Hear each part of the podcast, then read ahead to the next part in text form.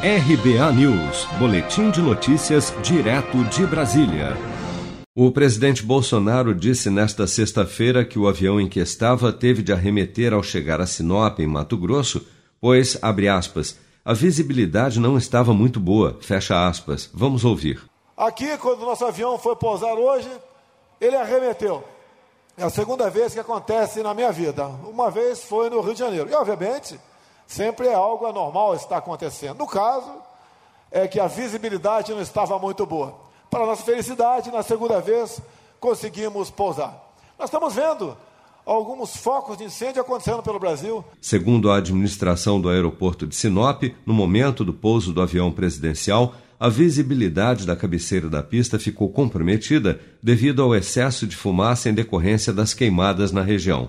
A manobra de arremetida, considerada absolutamente normal, é classificada como uma medida de segurança entre os pilotos e ocorre quando o comandante da aeronave decide abortar o pouso, retomar a altitude e reiniciar de forma segura o procedimento de descida.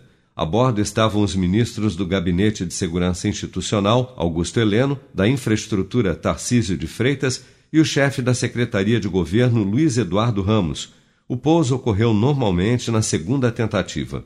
Em sua viagem a Mato Grosso na manhã desta sexta-feira, o presidente Bolsonaro esteve em Sorriso, município reconhecido como a capital nacional do agronegócio.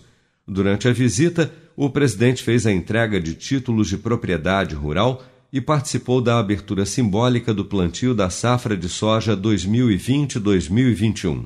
Você está preparado para imprevistos? Em momentos de incerteza como o que estamos passando, contar com uma reserva financeira faz toda a diferença. Se puder, comece aos pouquinhos a fazer uma poupança. Você ganha tranquilidade, segurança e cuida do seu futuro. Procure a agência do Sicredi mais próxima de você e saiba mais. Sicredi, gente que coopera cresce. Com produção de Bárbara Couto, de Brasília, Flávio Carpes.